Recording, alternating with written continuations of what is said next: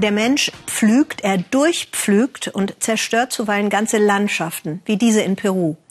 Bei dem Anblick, da denkt man jetzt nicht direkt an irgendwelche Gegenstände aus unserem Alltag, aber Umweltzerstörung und unser Leben, die hängen zusammen. Kupferrohrleitungen zum Beispiel, aus denen wir Wasser trinken oder Handys, die aus vielen Rohstoffen bestehen.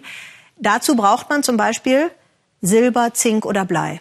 Und einige dieser Rohstoffe, die werden hier in Cerro de Pasco in Peru gefördert. Bloß, hier leben ja auch Menschen. Äh, leben, sagt Matthias Ebert, das ist freundlich umschrieben. Man sieht es den Kindern nicht an, wie viel Gift in ihnen steckt. In der Grundschule von Cerro de Pasco. Mit Lern- und Konzentrationsschwächen fange es an, erklärt der Schulleiter. Wenn sie niesen, kommt häufig Blut aus der Nase. Sie schaffen es nicht über längere Zeit aufzupassen. Ich bin sicher, das liegt an dem Blei im Blut. Die Grundschule liegt direkt neben dem Loch, das ihre Stadt Cerro de Pasco beherrscht. Ein Tagebau, gigantisch. Zink, Silber und Blei, gefördert für den Weltmarkt. Der Besitzer der Mine ist der Schweizer Rohstoffgigant Glencore. Er zahlte vor kurzem mehrere hundert Millionen Dollar dafür. Der Preis, den die Menschen hier zahlen, ist ungleich höher. Cerro de Pasco liegt auf 4300 Meter Höhe. Wer hier lebt, nimmt über das Leitungswasser Schwermetalle auf. Ein Leben lang. Das Blei macht uns müde. Das wirkt sich vor allem auf die Kinder aus. Ich habe Bauchschmerzen, Kopfschmerzen. Wenn ich meine Kinder bitte, eine Aufgabe zu lösen, werden sie schnell müde. Nebenan das Gesundheitszentrum. Bleikampagne steht auf einem Plakat. Hier können sich alle auf Schwermetalle untersuchen lassen. Bei allen Schwermetallen, Blei, Kadium, Kalium und Quecksilber, messen wir erhöhte Werte.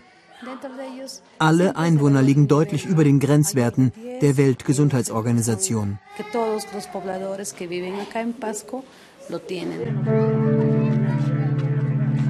Die schlimmsten Erkrankungen haben peruanische Journalisten dokumentiert. Kinder wegen vielfach überhöhten Bleiwerten, gefesselt an den Rollstuhl. Narben der Operationen.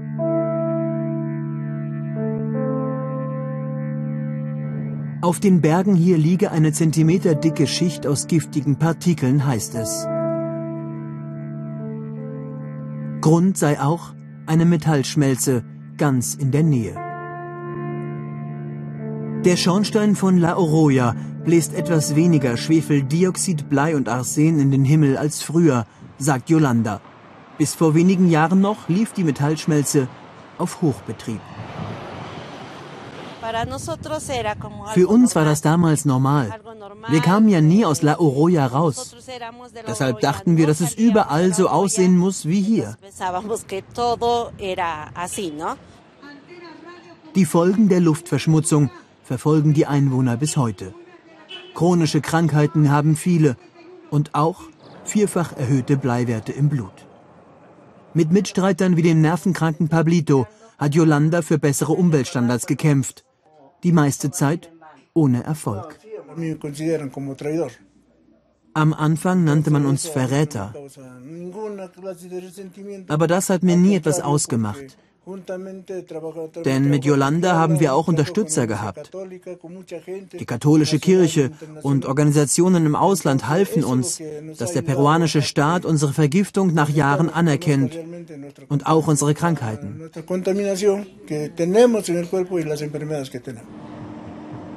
Deshalb wurde die Schmelze von La Oroya mittlerweile runtergefahren. Doch noch immer ist sie nicht stillgelegt. Noch immer belastet sie die Nachbarschaft mit Schwermetallen. Die Zukunft der Schmelze ist ein heikles Thema in La Oroya. Manche wollen sie wieder hochfahren. Schließlich hängen Arbeitsplätze dran. In dieser Frage sind oft ganze Familien gespalten. Man sollte da natürlich immer einen Ausgleich suchen. Klar, die Schmelze braucht auch bessere Filter, damit die Verschmutzung zurückgeht.